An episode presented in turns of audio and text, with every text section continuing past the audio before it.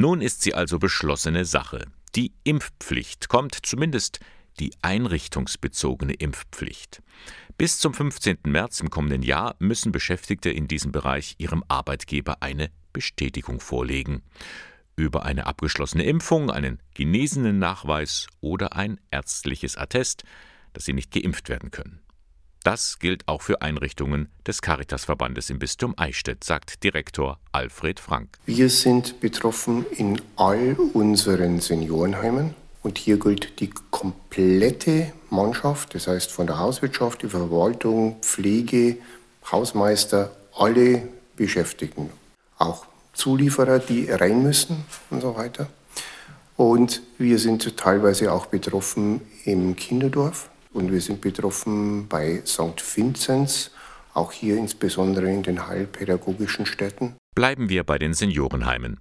Die Impfpflicht gilt also nicht nur für die Pflegekräfte, sondern für alle, die in einer solchen Einrichtung tätig sind.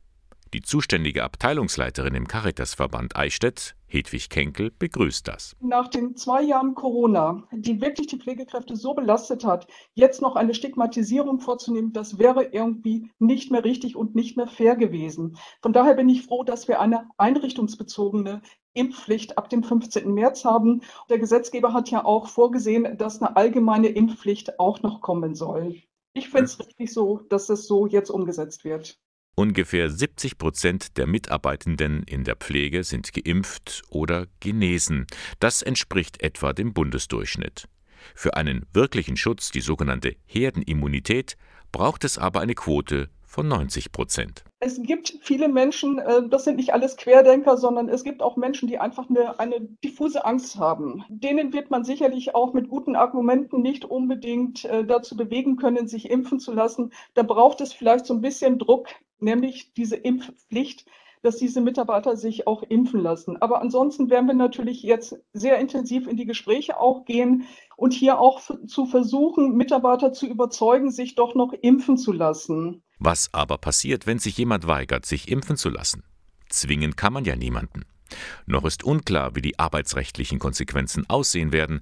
Die Leitungen in den Seniorenheimen sind aber schon etwas beunruhigt. Viele machen sich natürlich auch Gedanken, was passiert jetzt? Gehen diese Mitarbeiter denn wirklich komplett aus der Pflege heraus? Eins steht ja fest. Die Pflegekräfte werden ja nicht in einer anderen Einrichtung arbeiten können, sondern beruflich ist dann der Pflegebereich für sie einfach tabu. Hedwig Kenkel hofft also, dass sich diese Pflegekräfte nun doch impfen lassen. Denn sie sieht, was die Frauen und Männer in der Pflege in der Corona-Zeit alles geleistet haben. Sie hat Hochachtung, dass diese Menschen trotz allem so engagiert arbeiten, denn die Belastung ist groß. Die Mitarbeiter sind einfach durch. Sie können nicht mehr. Sie sind wirklich am Limit. Und von daher kann man nur hoffen, dass sich genügend Menschen sich jetzt auch impfen lassen, äh, dass wir wirklich aus dieser Endlosschleife, Infektion, Nicht-Infektion, dass wir da wirklich jetzt so langsam rauskommen. Die Mitarbeiter werden keine weitere Welle mehr schaffen. Davon bin ich überzeugt.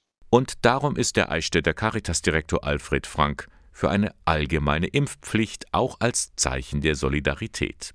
Das Argument, das würde die Gesellschaft spalten, gilt für ihn nicht. Meines Erachtens ist die Gesellschaft jetzt gespalten und eine Impfpflicht für alle tragt nur dazu bei, dass man diese Spaltung entsprechend wieder zurückführt.